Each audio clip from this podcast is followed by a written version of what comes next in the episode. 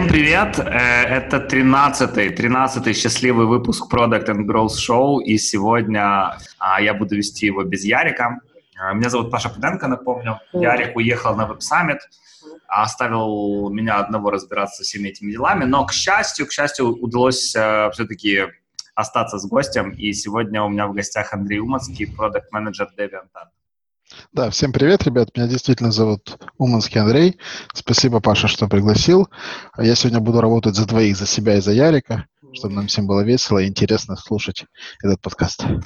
Слушай, а начнем с того, а, что я, как уже по традиции, расскажу историю, как мы с тобой познакомились. Умка был одним из 20 человек, а, которых в свое время отобрали на продакт-школу, которую проводили Zero Alliance и Google в Украине. И, собственно говоря, там мы с ними познакомились.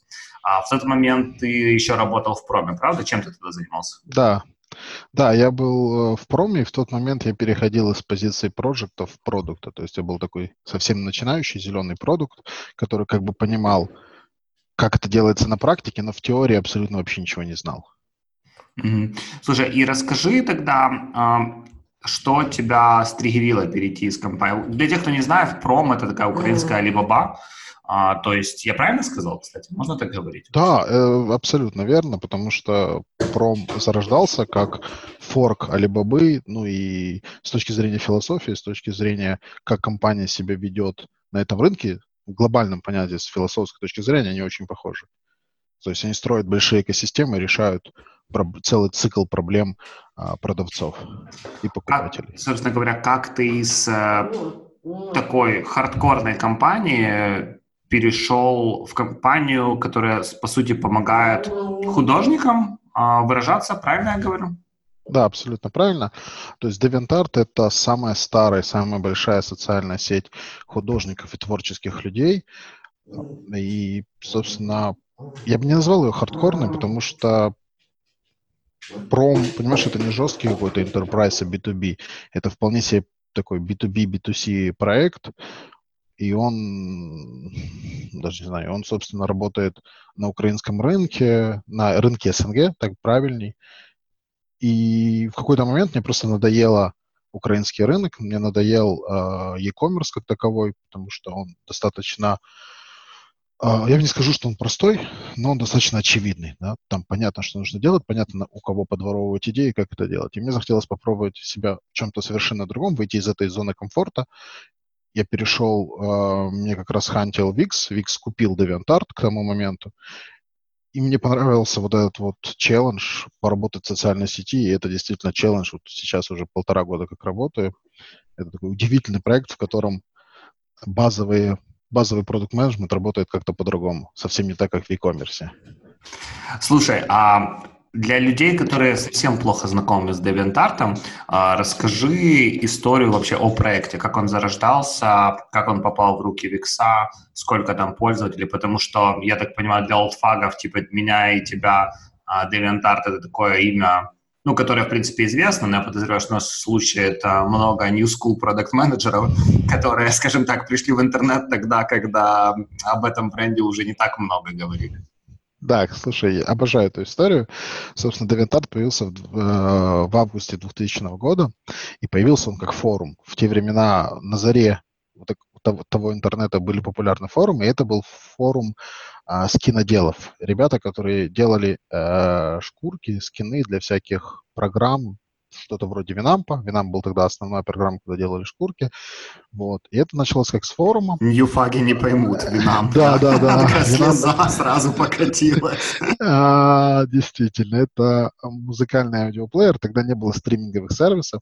Мы все носили даже не флешки, а винчестеры и диски друг другу, переписывали друг друга музыку, и Вина был основным проигрывателем музыки в то время, и у него был достаточно скучный интерфейс, и люди как могли развлекались, э, кастомизировали этот плеер, меняли его внешний вид, и нужно было их где-то скачивать.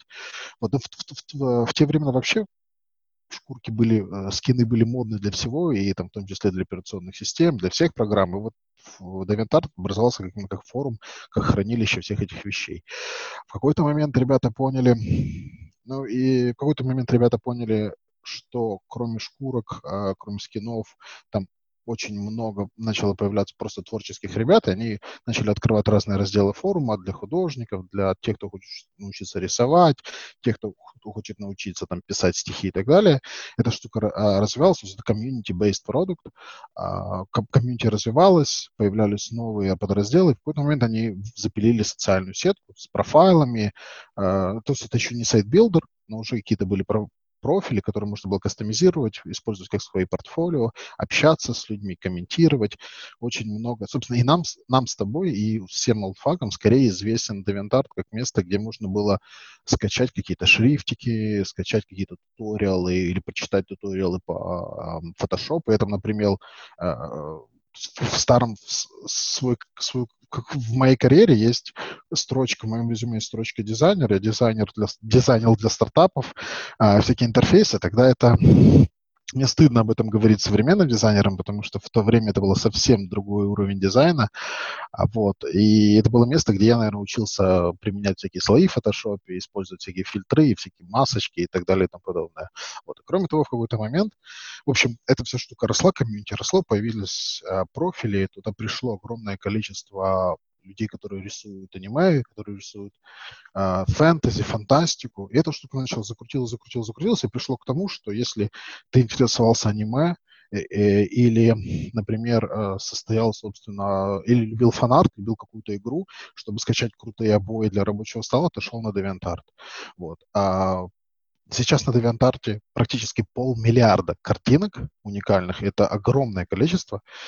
И все они, а, они, они разные, есть картинки, которые нарисовали, ну, я называю это картинки, да, а, картинки, которые нарисованы не совсем, так скажем, профессионалами, да, скорее людьми, которыми учатся и несут невысокую художественную ценность. Есть огромное количество работ, созданные просто мировыми крутыми художниками, аниматорами, и в какой-то момент это все переросло в то, что ты, если в Гугле напишешь в поиске картинок там Dragon или что-то еще, или какой-нибудь персонаж из какой-нибудь компьютерной игры, у тебя половина выдачи будет DeviantArt. Вот. А, значит, полмиллиарда картинок зафиксировали, 30, а, больше там 30 миллионов юзербейза, активных, э, активного, да, это огромное количество активного юзербейза, больше трех миллионов, это месячная активность, то есть, то есть это зарегистрированные пользователи, это лояльные, это те, которые ходят туда как минимум месяц проверить какие-то комменты и так далее.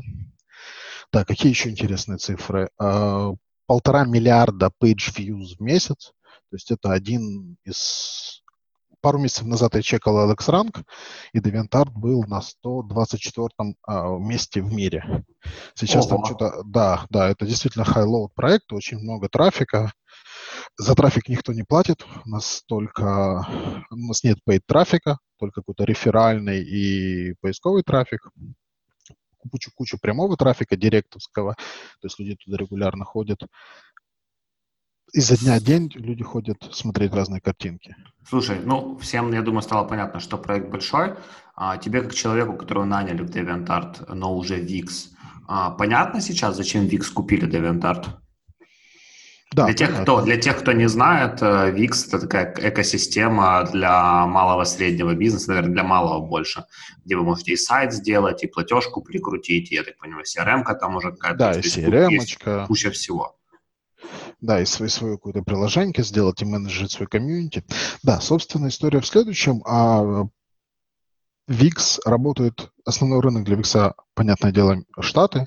И вот в Штатах DeviantArt у него некий такой культурный образ. Это как... Я пытался найти референсы в нашем в Рунете, в русскоязычном интернете, и мне на ум приходит, наверное, только Combats, да, Combats.ru. Место, которое вот знают это все. ты, конечно, вспомнил. Да, да, да, да.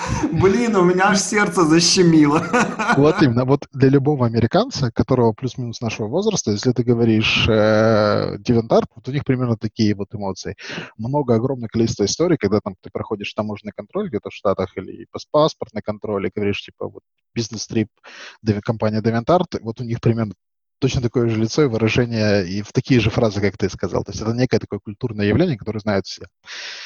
Возможно, но это не основная причина, потому что культурное явление как-то плохо монетизируется. А, смотри, огромный юзербейс художников.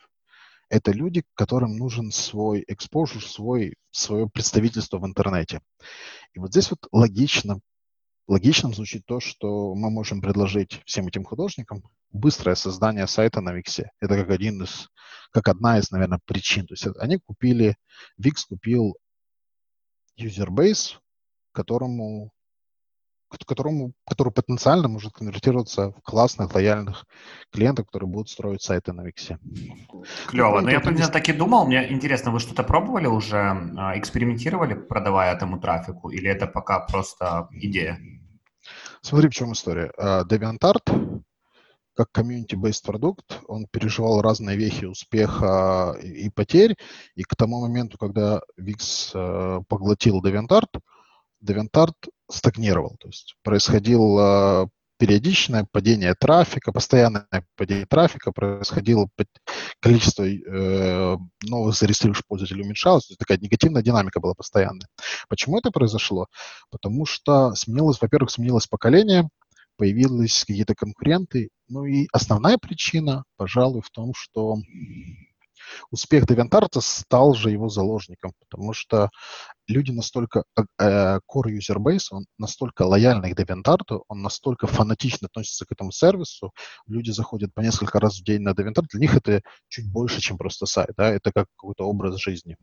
И вот эти люди очень негативно воспринимали любые изменения, вплоть до того, что наш CTO рассказывал, что когда они выкатили какой-то релиз, у них там под офисом, а офис находится прямо на начале бульвара Голливуд, то есть вот э, аллеи звезд. Там прям какой-то митинг собрался под, э, прям под офисом. Вот. То есть это было серьезнее, чем дура в стеночку, верни, да? Это было действительно серьезнее, чем дура в стеночку, верни. Блин, у меня же теперь у меня сердце защемило.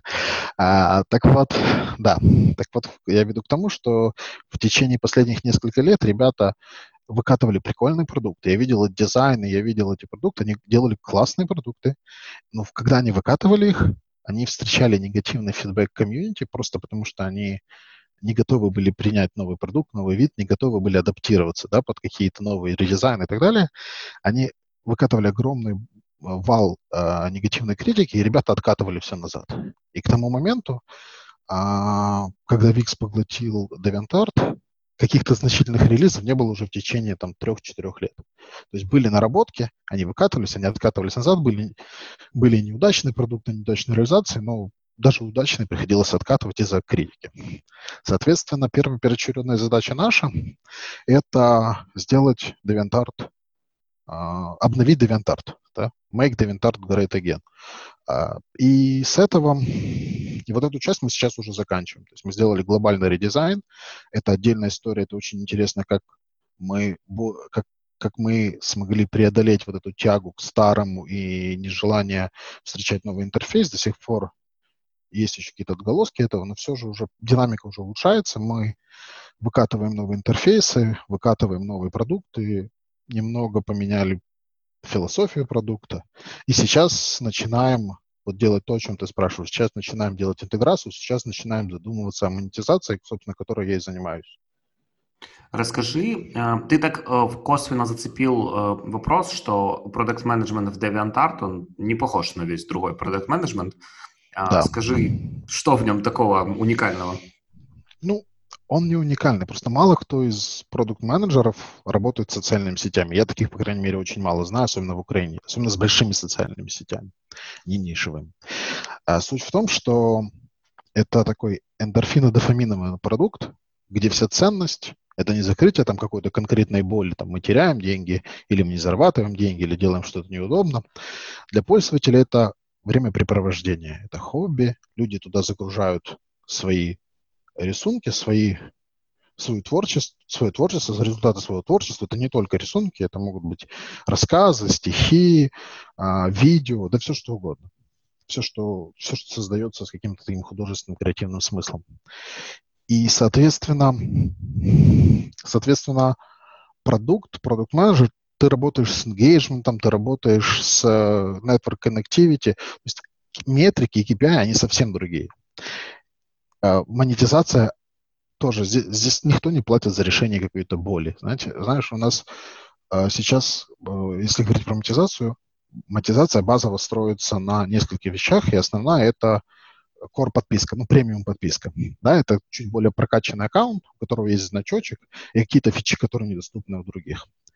Так вот, когда мы начали проводить глубинное интервью, когда мы начали делать КСД, оказалось, что большинство людей, ну не большинство, значительная доля людей платят за вот эту подписку 5 долларов в месяц только ради того, чтобы поддерживать DeviantArt и чтобы у них был этот значочек.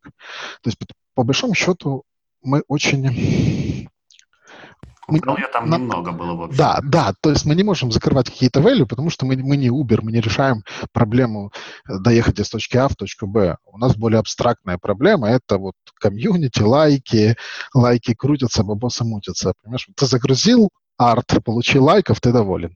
И тут, кстати, удивительная история про DeviantArt, когда начался процесс э, мой хайринга, то есть я еще даже не был частью DeviantArt, я создал себе аккаунт, с DeviantArt я был знаком давно, но как-то аккаунт потерял свой.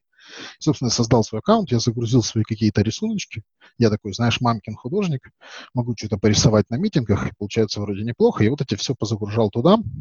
И у меня не было став аккаунта, то есть у меня был такой обычный аккаунт, не особо заполненный, просто с аватарочкой. Но в первый же день ко мне пришли какие-то рандомные люди на профайл, понаписывали крутых комментов, подобавляли меня в друзья, там говорили, типа, давай еще, продолжай, ты крут.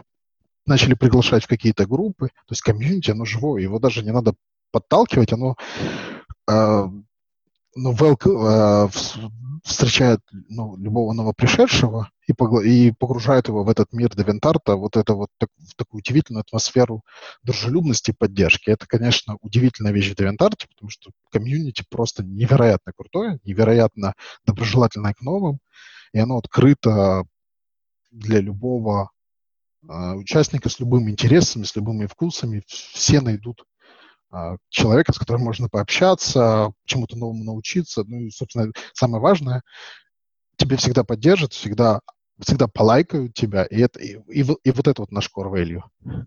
Ну, Слушай, него, а это реально живые люди брать. пришли смотреть да. профиль? И, потому что, ну, знаешь, на всяких сайтах типа «Девушки Киев», а, ну, ты знаешь, в общем, как да, пять девушек посмотрели твой профиль. Это, это, это, это удивительно, ну, я как продукт-менеджер заподозрил такую штуку, пришел на работу, начал выяснять, как это все работает, и оказалось, в DevInTart никогда не было и не будет никаких систем накруток. Никто не накручивает просмотры, никто не, накруч... не накручивает лайки, комменты. Такого вообще в принципе не может быть, потому что философия компании против этого очень сильно. Мы такие community-based, и комьюнити, оно действительно живое и самостоятельное. Его даже, самое удивительное, его даже развлекать не надо. То есть если на других э, платформах проводятся какие-то регулярные конкурсы, как-то вот, в общем, пытаются пушать людей, чтобы они что-то делали. Здесь вообще ничего не надо делать. А люди сами проводят для себя конкурсы, сами собирают какие-то деньги на всякие конкурсы. Ну, то есть тут, тут куча, куча всяких социальных групп, которые проводят ролевые игры. А, то есть это, это мир в себе и он абсолютно автономный и уникальный в этом плане. А, слушай, мы когда с тобой в прошлый раз говорили про DeviantArt, ты мне рассказывал о структуре команды, в которой ты работаешь. То есть есть э, команда в одной стране, в другой стране, распределенная команда разработки и так далее. Мне кажется, ребятам, которые нас слушают, будет интересно а, эту историю тоже услышать. Как вы вообще работаете? Да, в этом плане DeviantArt тоже уникален, он отличается от всего Викса. Так исторически сложилось, что у DeviantArt распределенная команда. Есть head-офис в LA, сейчас появился еще head-офис в Тель-Авиве и еще небольшой офис э, в Киеве, где нас 15 человек. Всего на 100 человек, и большинство из... Вся разработка, она разбросана вообще по всему миру, начиная там от Казахстана, Кении, Венгрии, Уругвая. В Уругвае парень вообще в джунглях живет вот прям реально в джунгли, джунгли построил себе хибарку, и там до ближайшего поселения, там черт не знаю сколько километров. А интернет он как берет из воздуха? Вот, вот как, как-то берет, не знаю. А, Британия, Канада, в общем, разработчики разбросаны по всему миру.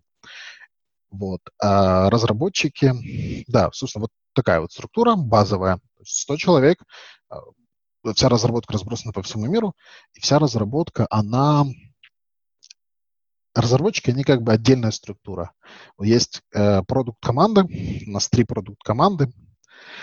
Ребя, есть ребята, которые отвечают за контент, есть ребята, отвечают, которые отвечают за комьюнити, есть ребята, которые отвечают за монетизацию. То, собственно, я и два дизайнера в Киеве, два классных дизайнера в Киеве. Что происходит? разработка, она как бы отдельная независимая структура. Мы фигачим бэклог, специ... Э, пишем спецификации, приоритизируем и закидываем бэклог в разработку, и они подгребают этот бэклог и начинают выполнять работу. То есть у нас нету разработчиков, которые затачены в продукт команды. То есть э, это, это создает определенные трудности. Ну и вообще, знаешь, вот, кстати, вот это то, что очень хотелось бы с тобой тебе рассказать. Я много слушаю подкасты, и во многих подкастах сейчас модно про product management рассказывать, как круто быть продукт менеджером на удаленных командах. И вот удаленный product manager это так круто, что так хорошо. Я читал, читал, удивлялся. Когда попробовал, оказалось, что это oh my god, как это охренительно сложно.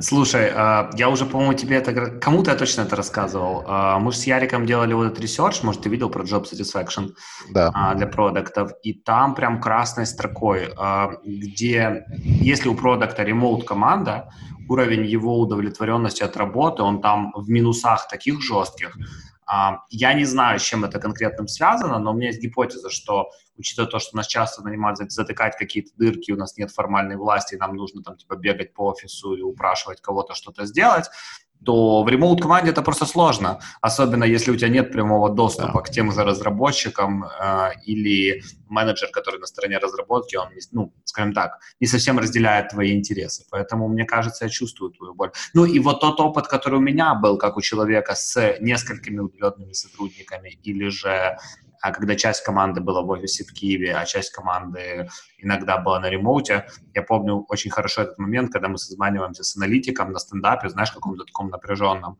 а, где мы в очередной раз что-то не понимаем, а вместо того, чтобы слышать его, мы слышим, как на фоне бэкает коза и проезжает мопед.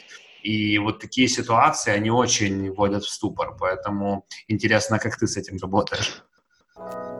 19-20 ноября мы с Яриком проводим нашу первую конференцию по продукт менеджменту Confidence Conf. Уже подтверждены спикеры из Uber, Booking, PandaDoc и Shopify. И еще несколько мы анонсируем в ближайшее время.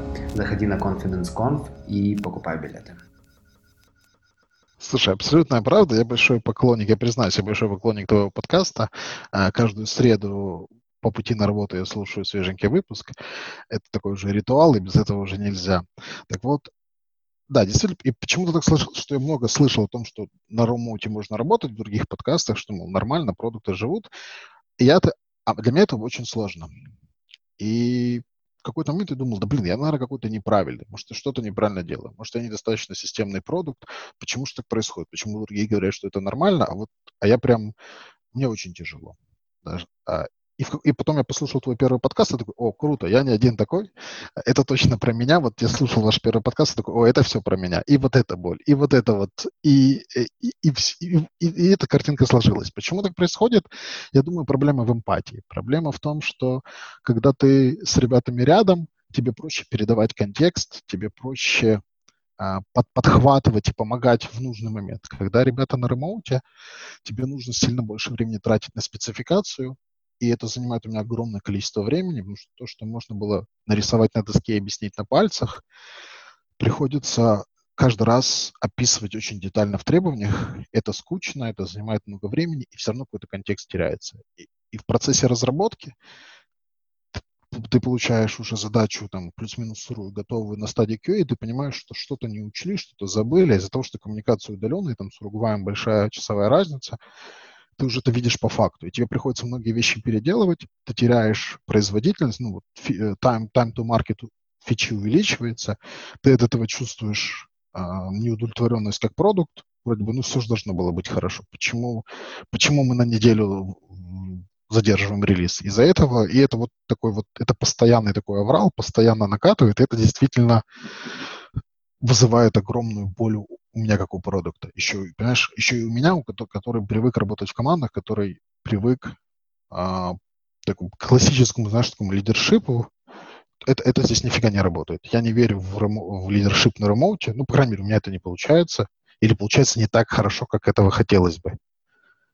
Слушай, ну тут можно понять, ты, во-первых, пришел из компании с таким хардкорным украинским менеджментом. А, я хардкорный в хорошем плане. В хорошем мало, всегда мало ресурсов, всегда нужно, скажем так, двигаться вперед, чтобы выжить, но особенно в начале. А пришел в компанию с гораздо большим количеством ресурсов, потому что VIX торгуется на бирже уже давно, там как бы объективно mm-hmm. есть деньги, и ваш офис это подтверждает. А, и тебе, то есть в компании уже своя какая-то среда, есть очень отличающаяся от твоей среды в проме. И параллельно в DeviantArt есть вообще еще какая-то третья среда, которая совсем не интегрирована в VIX. Ну, по крайней мере, из того, что я сейчас mm-hmm. услышал в этом разговоре. И, скажем так, тебе нужно и с одними играть, и с другими играть, и как-то еще фичи деливерить. Это не самая простая задача. Да, абсолютно правда, но если говорить уже про э, сравнивать Wix и Prom, то в чем-то продукт-культура очень похожая.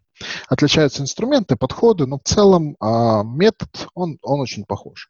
И у нас в DeviantArt так исторически сложилось, что разработка и комьюнити маркетинг остался старый, вот хардкорный лос-анджелесовский, и они работают, как они привыкли в своей философии, они не умеют по-другому, это прекрасно. Они умеют поддерживать комьюнити и делать это прекрасно, вот как, как-то привыкли. А вся продукт команда, она виксовая. Она из другой культуры, из другой. То есть у нас еще произошли такое... И сам Викс, он не привык работать в таком жестком ремоуте. У него более классическая, более такая flat овая структура. Это позволяет самому Виксу быть очень, очень производительными, очень э, адаптивными к рынку, потому что команды локальные, команды э, достаточно автономные все продукты. В DeviantArt'е это все совсем по-другому. Вот, как-то так. Плюс у нас еще очень, очень сильное влияние founder а. Он до сих пор с нами, он постоянно с нами. Вот я как раз об этом хотел поговорить. То есть ты как продукт э, из компании, которая, по сути, поглотила работающий бизнес, как у тебя построены взаимо- взаимоотношения с фаундером? Потому что, я так понимаю, с фаундером DeviantArt я имею в виду. Потому что, я так понимаю, он все равно достаточно много визионерства своего продолжает привносить в проект. Да, очень много. И это скорее полезно, потому что продукт Понимаешь, здесь это не e-commerce, здесь все сильно сложнее. Здесь нельзя построить какую-то воронку, нельзя, ну, вернее, воронку можно везде построить, это работа продукт менеджера но нельзя использовать классические приемы воронки, нельзя по классическому развивать продукт, э, чтобы увеличить, улучшались конверсии, привлекать пользователя. Здесь все, все работает по-другому. В социальных сетях оно как-то оно оно очень плохо предсказуемое. Вот, поэтому Vision Founder, он действительно помогает, он, он, он не просто визионер, он еще и носитель вот этой культуры, этого ДНК. Это, это, ему было лет 16, когда он организовал DeviantArt. Он бывший разработчик сам из Греции, много лет живет в LA, а, и он вот носитель этого ДНК, и он действительно помогает валидировать идеи, верифицировать. Он, то есть, ну, он действительно очень много помогает. С другой стороны, есть еще фаундеры Викса, которые тоже э, участвуют в процессе, в, страте, в стратегии DeviantArt. У них немножко другой подход, и они его охлаждают. И это, знаешь, такой вот винегрет из разных философий, из разных подходов к деланию бизнеса. Потому что для DeviantArt сиюминутная выгода, она не так важна, как стратегическая стратегическая от, отложенная выгода в виде комьюнити, в виде новых э, художников, новых э, каких-то социально важных вещей. И вот они очень сложно считаются, правда. Мы можем считать количество комментов, количество лайков, там, но, но понимаешь, это не про качество. Качество комментариев очень сложно посчитать. А вот это вот ключевая ценность DeviantArt.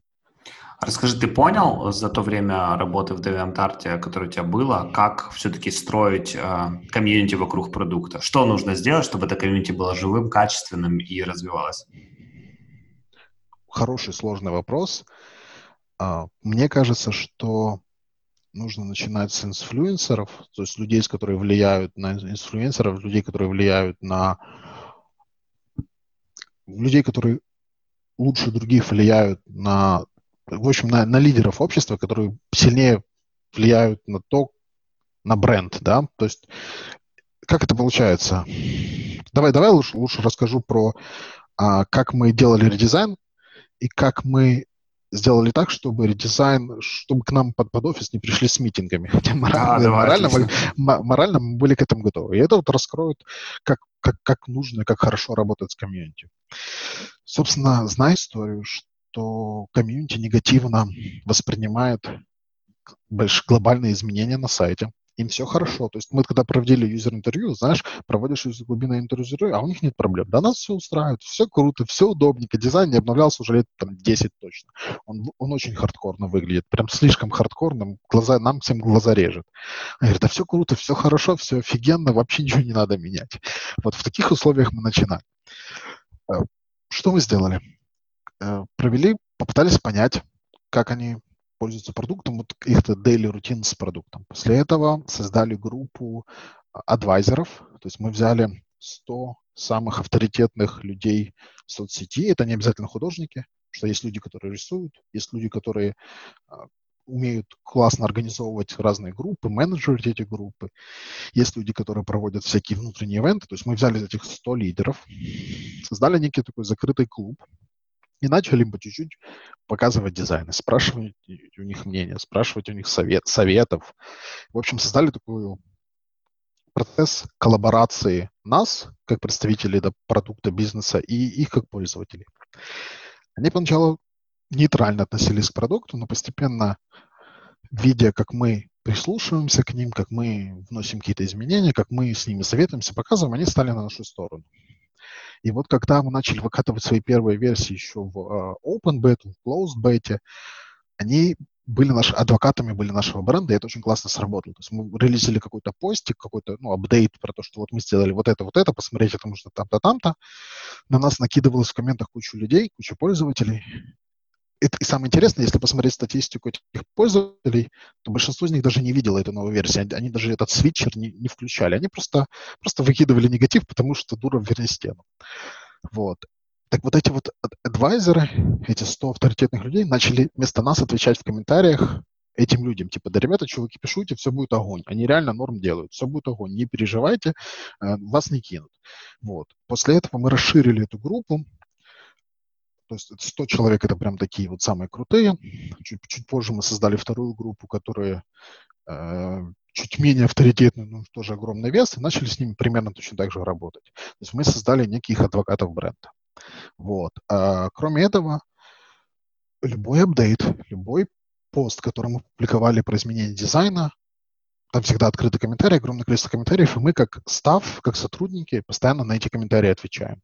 Мы делаем, мы, мы слушаем ребят, мы это все систематизируем, все фидбэки, у нас есть такие специальные таблички, где протегированы все фидбэки, мы можем быстро находить, как я как продукт могу быстро находить фидбэк или какие-то фичи-реквесты по нужным мне данным. Соответственно, мы начали их слушать и делать те фичи, которые они просили активно, да, или, или в которых они жаловались. Там, например, в какой-то момент им не понравилась контрастность проекта, да, у нас там было слишком контрастные цвета нам, как дизайнерам, людям, привыкшим видеть прекрасное и красивое, все было хорошо, а вот как в ежедневном использовании оказалось, что текст не слишком удобно читается, или какие-то такие мелочи, которые нам были незаметны. Мы сделали это, сказали, ребята, вы просили, вот, пожалуйста. И вот так вот с каждой фичой, с каждой штукой мы постепенно-постепенно создали некий некий образ того, что мы делаем продукт не как кинопоиск, да, просто выкатил продукт и вот типа нате, а потому что мы слушаем и делаем продукт для вас и под вас. В какой-то момент, да, DeviantArt классически был зелененький, такой бледно-зелененько-рвотного цвета, но этот цвет все обожали, все кроме дизайнеров. Ну, все, которые знают, как Combat.ru, вот этот вот серенький, так вот DeviantArt такой бледно-зелененький. И мы сначала не хотели делать сайт вообще зелененький, да, там это все равно это в логотипах, где-то это есть, но тема была не зелененькая, она была современная, модная, белая и черная.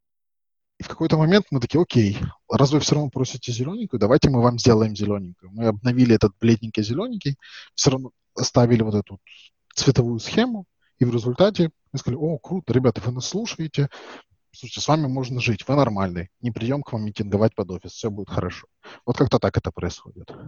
Слушай, прикольно. Я вот никогда не задумывался о том, как делаются редизайны именно социальных сетей, потому что у меня там опыт был больше а, контентных проектов э, редизайна, и там все, ну, плюс-минус проще, то есть там все равно такого несмотря на то, что ядро какое-то на сайте есть, но ты не особо на самом деле переживаешь о том, что они пишут. Тебе главное, чтобы твои метрики по просмотрам особо не падали.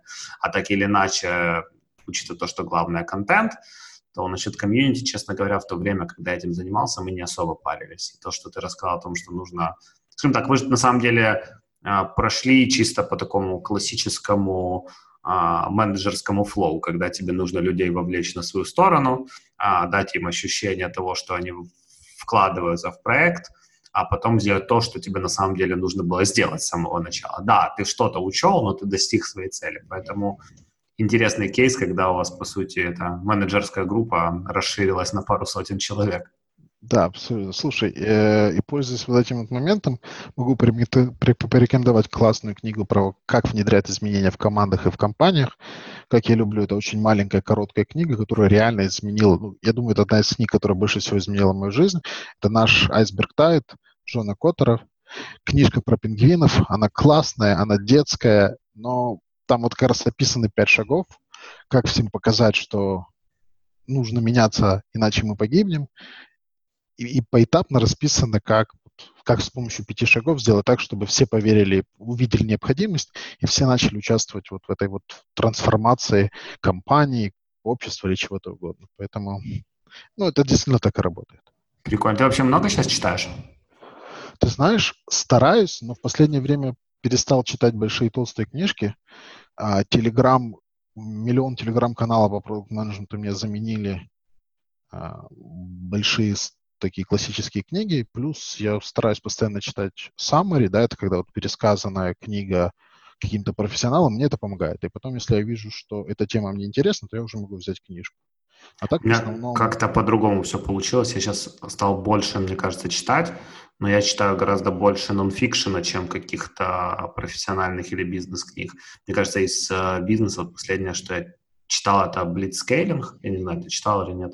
нет, да. нет. Короче, история а, от ребят, как скейлить компании, которые, где, где для, где для тебя важнее гораздо рост, чем эффективность. Там, на примере Uber, на примере Bird там, и так далее и тому подобное. И все. То есть у меня прям... А Telegram я, мне кажется, наоборот перестал читать, потому что, несмотря на то, что я подписан на те же каналы, на которые подписан ты, я так подозреваю, но я смотрю, я по себе вижу, то есть у меня у самого Telegram-канал, что Писать-то особо нечего, ну, потому что, да, там у всех какие-то есть вроде интересные моменты в проектах, в кейсах там, и так далее, но а, действительно, когда ты думаешь, принесет ли то, что я сейчас напишу ценность аудитории, которая меня читает, а, очень часто начинает возникать вопрос. И поэтому с телеграммами у меня как-то наоборот не сложилось.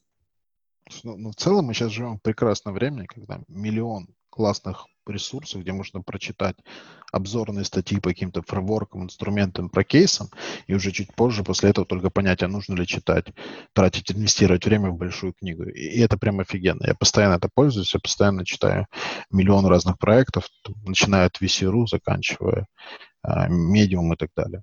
Слушай, а мы тут так к теме образования перешли. Расскажи немножко о своей преподавательской практике. Ты достаточно много гастролируешь как с лекциями, так и, я, насколько я знаю, у тебя свой образовательный курс. А, расскажи, зачем ты вообще это делаешь? Вряд ли ты делаешь это ради денег? Слушай, э, это точно не ради денег, потому что ты тоже достаточно много гастролируешь, и, как правило, это все бесплатно, максимум тебе оплачивают проезд. Так, в, в лучшем случае. В лучшем случае, да. Слушай, на самом деле э, я педагог по образованию, то есть я прям учитель, а, и, и, наверное, это мой какой-то часть моей, часть моей культуры, часть моей философии. И, в общем, я получаю кайф от этого, вот прям серьезно. От, от, от менторства, от того, что я передаю какую-то людям информацию, я получаю от этого огромные положительные эмоции. Вот, поэтому, поэтому я делаю то, что мне нравится, и вот и все. И, ну, еще, наверное, такой лайфхак. Когда-то много лет назад я искал способы мотивировать себя читать книги, разбираться в каких-то вещах глубоко. И для меня сработало это готовить слайды презентации. Это О, мотиватор. Да. Это Когда такой, вписался в какую-то да. тему уже. Ты вписываешься в тему, и потом да. ну, либо ты обосрешься на, на сцене, либо сделаешь это нормально. Это крутой мотиватор, и это именно толкает меня по ночам, там, сидеть до двух ночи, э, клепать слайды, читать статейки, чтобы разобраться в какой-то штуке глубоко, чтобы другим людям это рассказать. Ну, в общем, это такой кайф и инструмент э, мотивации для изучения чего-то нового или систематизации старого. Это тоже очень важно. Расскажи о своем курсе по продукт-менеджменту. Где ты читаешь, для кого, в чем он уникален? Собственно, читаю в одной из э, школ, IT-школ Киева. Это курс базовый курс продукт-менеджмента. У меня сейчас 15 студентов, это разные ребята, маркетологи, продажники, собственники бизнесов, стартапов разных. По большому счету, то есть это такая группа выходного дня. Вот здесь буквально недавно приехал сегодня после, после занятия, 3-4 часа в день пытаюсь раскрыть какую-то тему, даю какие-то практические занятия, получаю от этого огромное удовольствие. Надеюсь, ребята тоже не скучают. Очень надеюсь. Ну, собственно, вот. Знаешь, одну интересную штуку понял для себя. Это мой первый курс по продукт менеджменту. Огромное количество каких-то просто докладов, лекций было. А теперь я пытался собрать это все в одну кучу. И оказывается, продукт менеджменту очень тяжело учить. Вот прям, прям нереально тяжело учить. Потому что продукт менеджмент, понимаешь, это такая профессия, хреновая профессия, потому что она разная, всеохватывающая, она про, кроме конкретных инструментов, чуть ли не половина работы построена на софт-скиллах, на политике, на умении продавать идеи, на умении вдохновлять, на умении доводить дела до конца, и этому, оказывается, тяжело учить. Ты либо, мне так кажется, продукт менеджмент наполовину зависит, успех продукт менеджмента наполовину зависит от каких-то персональных качеств, которым научиться нельзя. То есть умеешь ты доводить дерьмовые задачи до конца или не умеешь? Вот когда так. Как бы ты учил этому студентов? Ну, э, это действительно, вот этому, мне кажется, этому невозможно научить.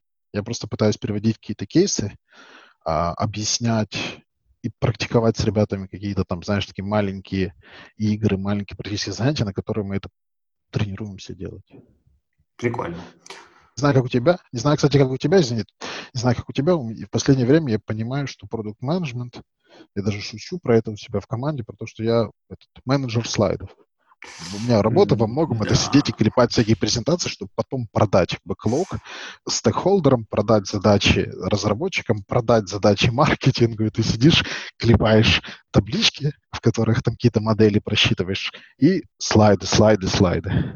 Поэтому, ну, знаешь, этому сложно. Немножко научить. другой кейс. А, ну, сейчас у меня вообще, мне кажется, такого нет. То есть э, необходимости клепать слайды, потому что все, что я делаю, так или иначе, э, в чем-то частично мои проекты, и для меня важнее, скажем так, быстро что-то сделать, чем быстро кому-то что-то объяснить, и в этом, наверное, минус, потому что я вот даже начал замечать, что когда ты очень за, замотивирован на финансовый результат, ты часто теряешь вот эту нить коммуникации внутри команды даже, и ты просто такой включаешь режим супергероя, думаешь, так, все, мне надо делать, делать, делать, делать, никому, а объясню всем потом.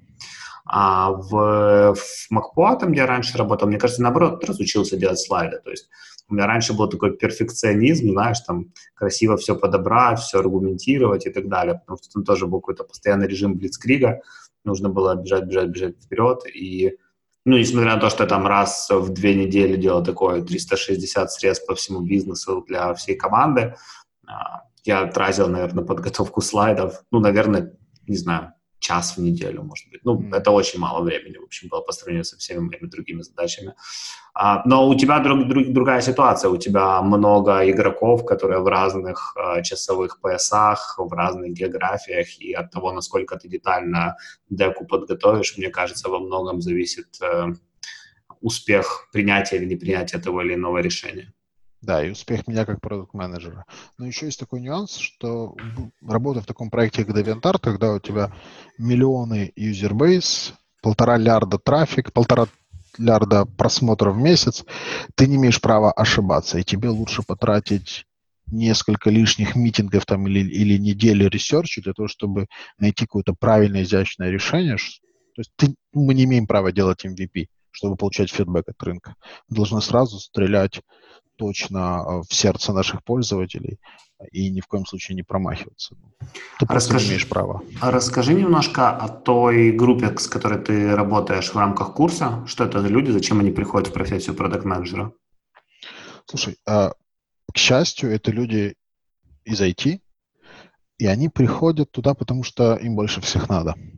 Они сильно хотят чего-то, они хотят понимать больше, они хотят больше брать на себя ответственность, они хотят больше принимать решения. Кто-то из них хочет сделать свой бизнес чуть успешнее, кто-то хочет, э, кто-то знает, что можно делать лучше, и он пришел за тем, чтобы понять, как, как, это, как стать продукт-менеджером, как показать всем, что вот так вот будет лучше. То есть это, ну, действительно, это люди не безразличные, люди, которые жаждут большего. Вот, наверное, как-то так. А я же говорил, продажники, ну, есть ребята из продаж, из маркетинга, из customer success, из э, чего еще, из, э, из, из перформанс-маркетинга, ну, в общем, абсолютно разные люди. Клево. А есть проекты, есть проекты, есть QA, ну, собственно, ну, классический набор, да, классические люди, классический набор профессий, с которых переходят в продукт менеджмент Такой вопрос. Надеемся, твои а, работодатели до этого момента нас не дослушают. Это уже 50 минута подкаста. А, они англоязычные, пускай дослушивают. Если бы не Викс, то куда? Ну, если в украинские компании говорить. Слушай, э, классный вопрос. Давай, давай начну с глобальных. Мне кажется, ну, я бы как продукт-менеджер мечтал поработать в каком-нибудь Вичате или Телеграме. Вот это я как продукт-менеджер. Мне кажется, это просто топ, топ, топ продукты для продукт-менеджера, потому что потенциал возможностей там безграничный абсолютно. Мне кажется, в Вичате так точно. Ну, Вичат, да. А если говорить про украинские компании, крайне всем сильно рекомендую Пром, потому что это кузница стартапов, у них есть крутые самостоятельные взрослые проекты, которые много зарабатывают, и они им мало постоянно, они делают крутые новые проекты, там можно много чему учиться, там классный продукт комьюнити и очень адекватные э, очень адекватный executive менеджер, начиная от фаундеров, заканчивая SEO-проектом. Это, вот это прям топчик компания. Кто еще? Если вы любите э, делать. Нет, мы сейчас не вы... про вы, мы сейчас про тебя. А, про меня. Потому что, да, я хотел посоветовать компании, которые делают софт для Apple и Mac, но это не про меня, это не, не, не мои продукты. Слушай, если... Окей, я. Я еще... Ну, Grammarly — это офигенный продукт, я им сам пользуюсь, я, наверное, с удовольствием попробовался в чем-то таком. И Слушай, ну в Украине не так уже много компаний, которые работают для меня интереснее B2C, да, я ни, нифига вообще не B2B, не enterprise парень, поэтому, ну и, наверное, какой-нибудь безумный стартап я, наверное, тоже хотел бы себя попробовать. То есть у меня моя карьера начиналась со стартапов, когда еще продукт менеджмента не был как профессии, и мы делали просто безумно глупые вещи, поэтому мне, мне нравился этот experience, поэтому, наверное, я бы с удовольствием, если не Wix, то какой-нибудь прикольный B2C стартап. Кстати, а, раз ты уже так Викс а, опять вспомнил, Викс, кстати, заспонсорил нашу конференцию по продукт менеджменту Confidence Conf, и за это мы ему очень благодарны. Это, не, этого не было в спонсорском пакете, но я считаю важным. Слушай, Спасибо тебе от лица Викс. Слушай, такой вопрос про стартапы. У меня такое ощущение есть, что чем больше я, скажем так, что мой опыт на, наемного продукт-менеджера, он во мне скорее вот эту стартаперскую жилку придушил, чем раскрыл. То есть я там много чему научился, поработал на больших бюджетах, на большом трафике и так далее. И если до этого опыта я в мир стартапов смотрел как ну, типа классная штука, надо пробовать, есть идея, надо пилить, то сейчас у меня такой анализис парализис. Я когда смотрю на новую какую-то идею, я вообще не могу сдвинуться с места, мне всегда кажется, что недостаточно данных, ресурсов, возможностей и так далее. Ты что-то такое чувствуешь или это моя сугубо личная проблема? Same shit, bro, same shit. Ну, собственно, каждый раз, когда кто-то из знакомых говорит, слушай, есть идея стартапа, э, типа, покритикуй меня, я, я сразу хороню его идею, говорю, это Алый океан, конкуренция дикая, маржа низкая, тебя там э, скопируют быстро. Да, вот есть такая проблема, потому что, наверное, багаж знаний, багаж какого-то опыта и багаж каких-то негативных кейсов, которые есть там в моей практике продукт-менеджера, он, знаешь, там, ты идешь по критическому пути, вот все плохо получится. Да, вот прям, прям вот у меня есть такой блокнотик со стартап-идеями, который, знаешь, я как продукт-менеджер себе там записываю, и буквально влюбляюсь в эту идею на неделю, потом такой, да не, ну подожди, engagement будет дорогой, а конкурентов много, ретеншена никого не будет, и, и, и так вот хранится абсолютно все. И, наверное, это еще возрастное. Это странно, странно прозвучит, но вот моя группа, они реально все молодые ребята, да, студенты, которым сейчас, которых я учу, которых я имею, имею честь учить. Это молодые ребята, и вот у них ты знаешь, они, они голодные, вот голодные во всем плане. После того, как ты побыл наемным, наемным продукт-менеджером там 5 плюс лет, когда у тебя там уже синер, зарплаты, всякие такие штуки, вот этот голод, он, он уходит. Тебе хочется делать крутые штуки, но хочется их делать по-богатому, с правильными инструментами, с правильным, с хорошим бюджетом, чтобы это все было эффективно. Ну вот, вот это реально, мне кажется, убивает вот эту предпринимательскую жилку, предпринимательский голод и, и желание рисковать. Особенно, Я помню, ты, ты не, знаешь Саша Емельянова, который в Баду сейчас работает, это Макбол? А, слышал, но лично не знаком. А, в общем, да, мой коллега из по Макпо еще. И он когда-то сказал такую фразу прикольную. Хочется в старт... Как-то, я не помню точно, как она звучала, но как я ее запомнил, это а, стартап, конечно, хочется, но и Айрон под жопой тоже хочется, поэтому это такой момент тонкий. Слушай, тут, знаешь, что вспомнил? Когда-то давно такая известная история, мои близкие друзья знают эту историю, могу поделиться со всей аудиторией, с твоей огромной. Когда-то давно я после работы менеджером в проме, ездил по вечерам в заведении, там работал кальянщиком. Это для меня был вот такой вот э, дауншифтинг трип. И, и вот мне кажется, то же самое со стартапами. Да? Мне бы хотелось, наверное, попробовать в стартапе там погореть, порисковать и так далее, но, мне кажется, недельки так через четыре захочется вернуться опять в свой уютный офис, к своей ожидаемой рутине, к ожидаемым проблемам и ко всему вот этому как этой зоне комфорта. Слушай, очень классно, что ты эту историю про кальяны вспомнил, потому что, кто не знает, Умка, блин, мы не говорили, что тебя зовут Умка, Андрей Уманский, он э, фанат кальянов, и э, когда мы еще учились с ним вместе в product-школе в ZEO, я помню момент, э, мы решали кейс у него на кухне, два часа ночи, все в дыму от кальяна. Абсолютно какие-то непередаваемые условия, но никогда такого experience а не было, очень прикольно. Слушай, да, если давай, давай немного расскажем про эту школу, потому что да, это вообще да. был непередаваемый experience. Мне кажется, это лучшее, лучший карьерный рывок в моей, наверное, в твоей жизни. Слушай, а давай как ты ее видел, потому что, мне кажется, мы можем сейчас поделиться этими да. впечатлениями. Это, собственно, собрали 20 или 19 нас было людей, которые удивительным образом все как-то мэчились друг с другом, и всем было комфортно с друг другом. Мы после первой пьянки стали прям все близкими друзьями, прям такими хорошими товарищами. Мы понимали друг друга, мы как-то говорили на одном языке, и нас поставили жесткие рамки. Это был такой курс молодого бойца. Мы каждый день после работы ездили учиться с 7 до там, часу ночи. Были крутые лекторы, которые, по большому лекторы из крутых компаний, которые мало давали хороших знаний, но при этом у нас были очень крутые челленджевые задачи, которые нужно было сдавать на следующий, ну, там, на следующий день или на следующую неделю. И, собственно, мы делали их ночами, не досыпая, не доедая.